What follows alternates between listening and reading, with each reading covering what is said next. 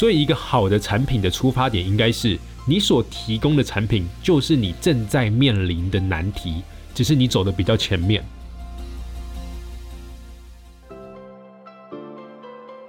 你好，欢迎收听雷蒙三十，我是雷蒙。雷蒙三十和你分享我和柚子的艺人公司故事，以及如何升级你的工作效率和生活品质，帮你找回你对于生活的掌握感。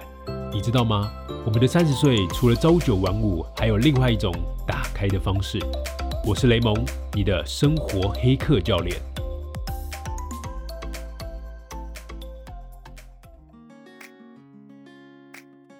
Hello，大家好，我是雷蒙。本周的艺人公司系列啊，那个时候提到第二集嘛，被黑化的商业。我们在最后面提到，我们下一周的挑战是要去谈一个商务空间的合作，也就是未来可能艺人公司的系列，我们会想要拉到实体的空间，甚至让我们的听众朋友们可以来参与我们的录制。所以因为这礼拜五才会谈合作，所以这礼拜没有内容，那我们就取而代之的是柚子的单集，柚子说，还有我自己个人单集的生活黑客系列。那透过一个单集啊，我可以比较完整的跟你分享我最近遇上的一些启发啊，或者是有哪些有趣的事情，我想用声音的方式和你聊聊。那我们今天要跟大家分享的是，到底什么才是一个产品？为什么想要聊这样子的一个主题呢？因为我最近其实在闭关嘛，因为我在即将打磨年底要推出的那个内容订阅的产品服务。然后我前几天看到了罗振宇，也就是得到 APP 的创办人，他分享了一个演讲，叫做“怎么样做一个产品”。这个内容让我非常的有启发，而且还可以帮助我在规划我的内容产品跟用户路径上，可以有更清晰的方法来做规划。所以我想说啊，因为现在产品经理好像是一个非常夯的职业，那很多人在谈说啊，什么是产品啊？产品该怎么做？那到底什么才是产品呢？这是我今天想跟大家回答的一个核心问题啊，然后透过这一集啊，也可以给我们个体小聚的伙伴们来参考，未来在推出读书会或者其他的产品的时候，有怎么样的方法来检验或是优化这样子的一个产品。好，那准备好了吗？我们要开始喽。一开始先提问大家一个问题啊，就是服务业跟制造业最大的区别会是什么？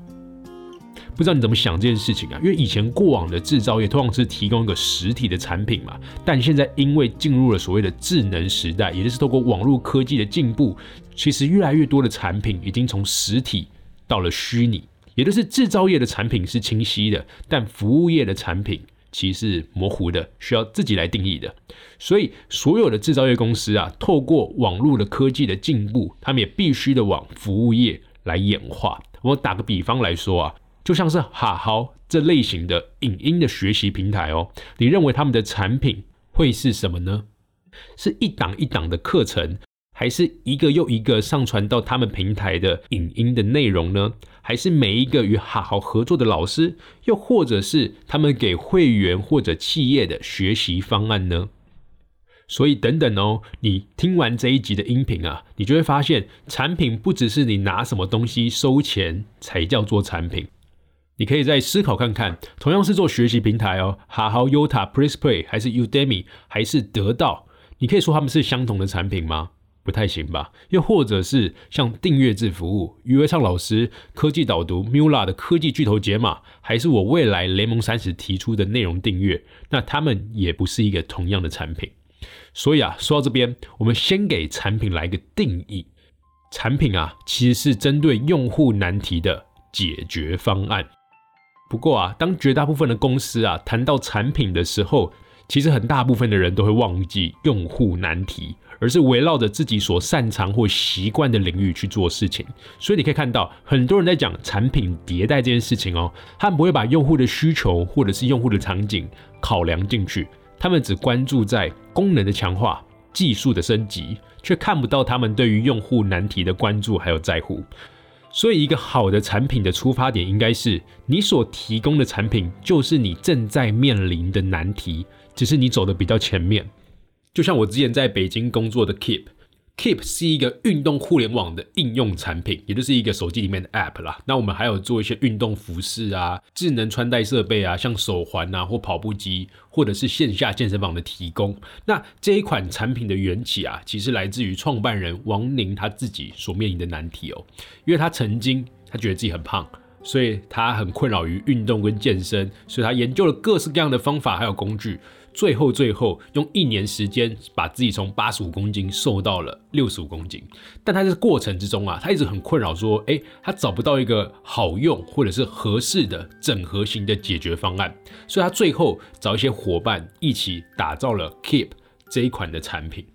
那你有发现了吗？我未来要提供的内容产品也是这样哦。正因为我自己过去走过了提升自我效能的这一段路，知道如何成为一名高效的专业工作者，或是要成为一名生活黑客，你需要哪些的工具还有方法来支持。所以我想要不断的升级自己，我也想要把这样子难题的解决方案提供给对于自己要求高或想培养自己可迁移能力的每一个游牧时代。不过我不是只说那些你一定要脱离职场成为数位游牧啦，就你不一定要现在就离开职场，我就希望你可以跟着我们一起去具备那些可以迁移的专业工作能力，让你未来如果真的在遇到了另外一个黑天鹅，你不必再仰赖着一个企业或者是一个大的系统，因为你可以靠你自己，或者当你发现你自己的组织并不靠谱的时候，你还有自己的职业道路，还有生活方式可以选择。好，那我们拉回来讲产品这件事情啊，所以产品并不是一个空泛的承诺哦，它应该有一个明显的或明确的边界。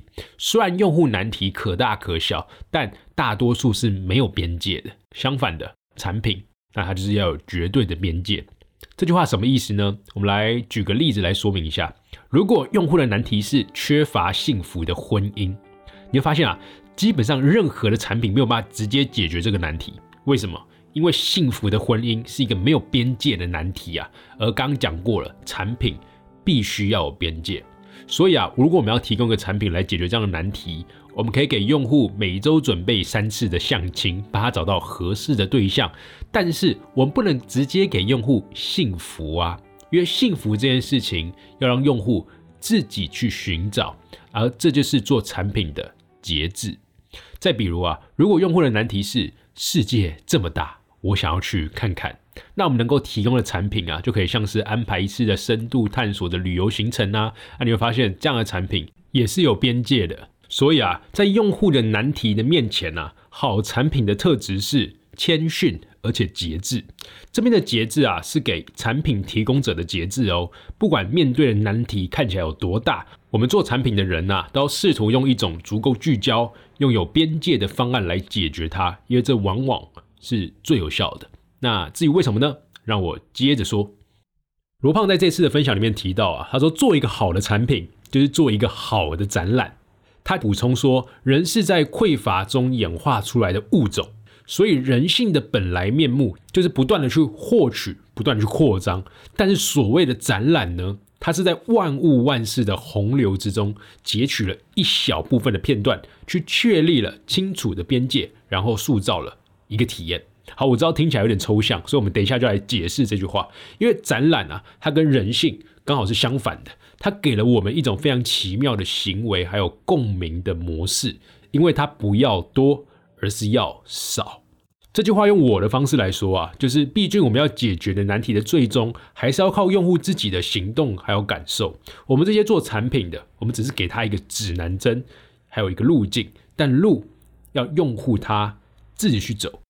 所以我很常去说一句话：，说我不是一个给答案的人哦，我顶多是给你一个参考的方法，让你更清楚知道自己的难题，以及怎么样去给出回答自己内心那个问题的答案。在给答案的过程中，是由我来辅助你，但怎么样去完成这个答案呢？靠的是你自己的行动。好，我们今天讲到这边啊，大概你可以了解到一个产品的本质是什么了。所以接下来我们要告诉你，到底怎么样去做好一个产品。你可以参考这五大原则。这五大原则是罗胖透过策展，也就是策划一个展览所归纳出来的一个参考的五大原则，分别是选择片段、塑造感受、设计流程、确立边界，还有赋予意义。那我们先把这五个原则先简单定义一下，然后接着来提供一些例子。让大家可以比较好理解。那第一个是片段选择，就一个好的产品跟一个好的策展人啊，他们看待世界的方式，并不是像农夫这样哦，就是我们守着一个种子，让它慢慢的变大，变成一个田野。我们看待世界的方式啊，是由大去切小。就像探险家一样，我们到月球上，其实只要去切出一块岩石，把它带回地球给大家看，这就是一个展览。所以，我们所有产品人的第一个任务是做出选择，去做出那一个取舍，去截取你那个精华的片段选择。那第二个，塑造感受，什么叫做展啊？就是展开，把抽象的概念给延展，延展开成什么？成为一种感性的材料。因为我们并不是要去出考题去考用户，我们不应该太长的去调动用户自己的深层的理解能力哦。我们应该要去调动他们的感受能力，协助他们去完成自己与自己难题中的连接。就像刚刚讲到的，我们的产品是个指南针，它并不是答案本身。好，那第三个就是制造流程，就我们要去制造那些用户可以自己经历的流程，从觉察、认知到唤醒，然后参与到下一次的期待，也就是你要做出一个完整的闭环啦，就是从他一开始在使用这个产品之后，要怎么让他最后结束，甚至会期待下一次的经历。好，那第四个叫确立边界。刚有讲到，就是一个产品最重要的是确立好它的边界嘛，就像是一个展，一个展览绝对不会是一个永久性的展览，它通常是个临时的，它就像一个沙画一样，它可以随时创造，但它也可以随时的被磨掉。你可以仔细想想，你那些印象深刻的展览啊，没有一个是不结束的，因为不结束的展览就没有灵魂，因为它稀缺，所以它珍贵，因为它反复而且在线，所以你会期待它。最后一个叫做赋予意义，更准确来说啊，就是为用户去建立一个有意义的情境，而这个情境啊，是能够让你的用户去认同甚至参与到里面的哦，就有点像是一种行动上的感召。好，讲完了简单的五点的定义之后啊，我直接拿一个例子来给你听，那你会能够比较能够理解，就像是我们今年没有举办的延期的什么奥运会。就像一个奥运啊，我们用五点来看它哦。就第一个片段选择，我们要怎么样？我们是从所有的运动里面选出了一部分的种类，也在所有全世界的运动员之中选定特定的一批来参与，对吧？第二个塑造感受，你可以发现啊，就是奥运会它其实把各种抽象的概念变成了开幕的仪式啊，变成旗帜啊，变成徽章啊，变成奖牌，把它变成一个大家比较方便能够感知的事情。好，第三个叫制造流程，那当然是从举办城市的宣布啊，到火炬的传递，再到开幕闭幕这种完整的流程。第四个叫确立边界嘛，那就像是奥运四年一次，而且是在特定的城市。第五个赋予意义，你还知道奥运会的精神是什么吗？就是追求互相理解、友谊、团结，还有公平竞争。那这些意义之中，它会用不同的形式把这些抽象概念变成各种。可以实体上感受到的事情，所以这五点原则啊，你可以去检视一下自己目前或是即将要推出来的产品，还是我们自己会举办的个体小聚的读书会，你会发现你还有地方可以更好，因为你是要站在用户的难题之中去协助他解决这个问题，然后你也会有更清晰的路径可以优化。讲到这边呢，你也可以试着把我们文化之中的中秋节啊、农历新年啊这种产品。试着用这五条原则去分析看看，你也可以到我们的社团来跟我们有进一步的讨论。好，那我们继续把这部分给讲完哦。所以，一个好的产品的结论是什么？是它是一个反人类本能的哦。因为一个产品之所以可贵，一个好的展览能够在我们心目中留下一个好的印象，正是因为它反本能。因为人的本能，刚我说过啊，是无止境的去获取资源，无边界的去释放那个欲望。但产品的设计是什么？是要去抑制这样的本能，去确立这样的边界。在这一次他的分享里面有提到一个问题，我觉得蛮有趣的。他说：“什么是唠叨？”那请注意哦，唠叨并不是说的不对。而是丧失了对于自己的控制，所以他丧失了边界感。因为那些爱唠叨的人啊，总是看见什么就说什么，他丧失了对于他人感受的理解力哦。这是为什么？罗胖说啊，因为人老了之后，身体里面那种催产素的分泌就会下降了。这个催产素啊，并不是女性的专利哦，其实男女都会分泌。它的作用啊，就是让人的心情从动荡到平和，找到自己的控制能力，还有对他人的感受能力。所以你握着自己孩子的手，或者是你拥抱自己心爱的人的那个瞬间，那就是分泌催产素的那种感觉。所以啊，催产素就像是一个摄影艺术一样，它把一切不必要、一切噪音的事物从你的世界里面赶走，那么留下来那些就是美的。所以啊，我们说一个人很有智慧，就是表现在他可以忽略掉好多无关紧要的事情，把他的注意力集中在那些对于他真正重要的事情上。反过来说啊，这些没有智慧的人，就是执着于那些无关紧要的事情，但对于真正重要的事情却漠不关心。但这个重要与不重要，当然是对他个人啊。所以，如果回到我们所推广的自由职业啊、数位游牧，还有艺人公司里头的核心价值——自由这件事情身上呢，就是关于自由啊，我很常说的那句话：真正的自由不是当你要做什么你可以干什么，而是当你不想做什么的时候，你能够不做什么。这也是第一流的智慧或者自由的展现，也就是我们做产品服务的边界还有取舍之一。所以我说啊，一开始提到讲那些反人性啊，不是去反那些用户的人性哦，而是产品提供者要自己节制自己，不是你认为想要的就塞去用户身上去，而是你要带着用户去明白他自己应该忽略什么，他需要专注于什么。